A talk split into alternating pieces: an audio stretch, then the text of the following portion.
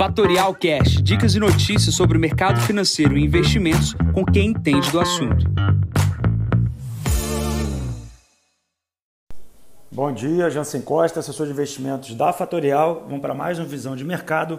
Hoje é o número 230, hoje é dia 11 de março, 7h50 da manhã. Mercados voltam à sua escalada de alta após a aprovação do pacote americano. Começando aqui pela parte do mundo, o pacote americano ontem foi aprovado, são 160 bi para vacina, 360 bi ajuda ao Estado e 1.400 dólares por habitante para ajudar no processo pós-Covid. A inflação americana ontem, como eu comentei aqui no podcast, saiu o dado, o dado veio menor do que o esperado.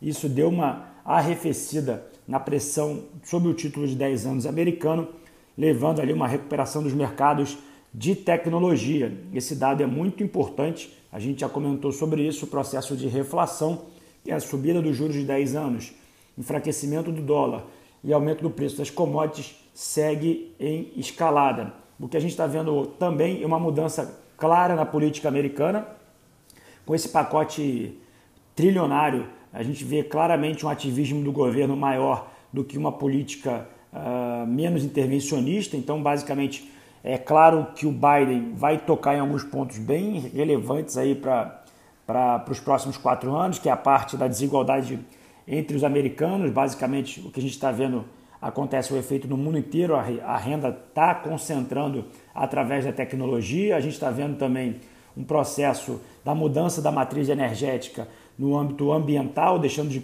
poluir para a parte uh, mais uh, clean.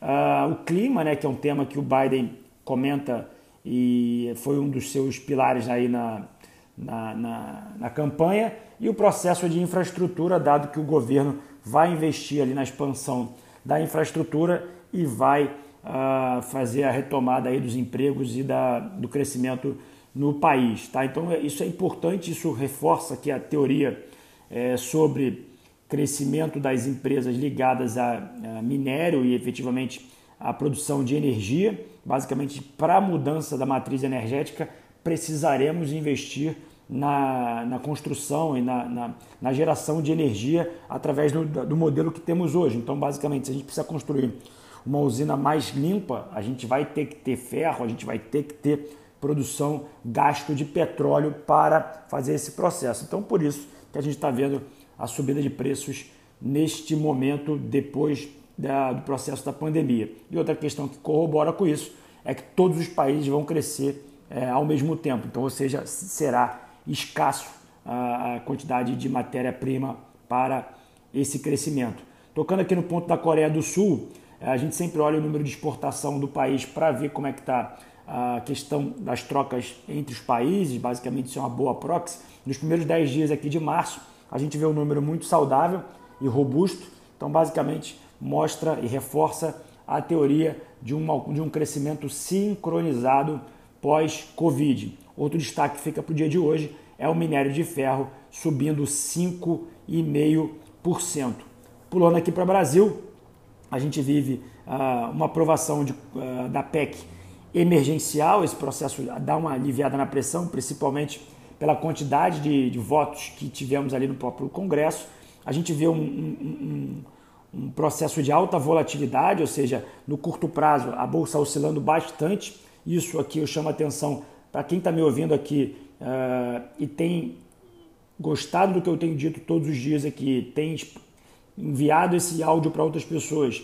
É super importante aproveitar ah, essa oscilação do mercado para fazer boas aquisições de bons ativos e, obviamente, ganhar nesta oscilação partindo pelo pressuposto que você quer ficar ali no trade de curto prazo. Como que você pode acompanhar, como que você pode ter acesso a isso? Basta que você mande uma mensagem para o seu assessor aqui na Fatorial e falar: eu quero entrar na lista de transmissão da mesa de operações ou eu quero ter um contato direto com o operador na mesa para que ele me passe todos os trades, todos os calls aí que as casas de análise de vocês, uh, que efetivamente a gente tem acesso, tem como prover de conteúdo para mim. Então você pede e efetivamente a gente consegue te colocar nesse acesso. E outra questão que é super importante é o balanço das empresas.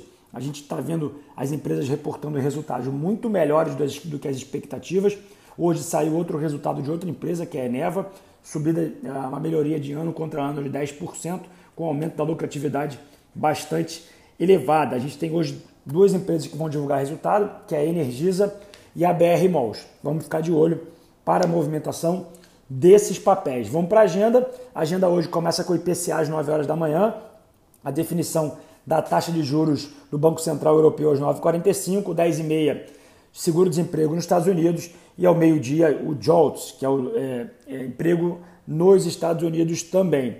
E agora, na verdade, o mercado, o S&P opera com 3.925 pontos, sobe 0,75. De ontem para hoje o S&P subiu quase 50 pontos. O dólar index fica na casa dos 91,57. O VIX próximo à casa dos 23, 23,02. O petróleo sobe 0,85. Minério, como eu comentei, sobe 5,5. Bom, eu vou ficando por aqui, desejando a todos uma ótima quinta-feira e até amanhã. Tchau, tchau. E esse foi mais um Fatorial Cash. Para mais novidades e dicas sobre o mercado financeiro e investimentos, siga Fatorial no Instagram, @fatorialinvest. Para conteúdos exclusivos, entre no nosso Telegram, Fatorial News Informa. Para saber mais sobre a Fatorial, visite o nosso site fatorialinvest.com.br.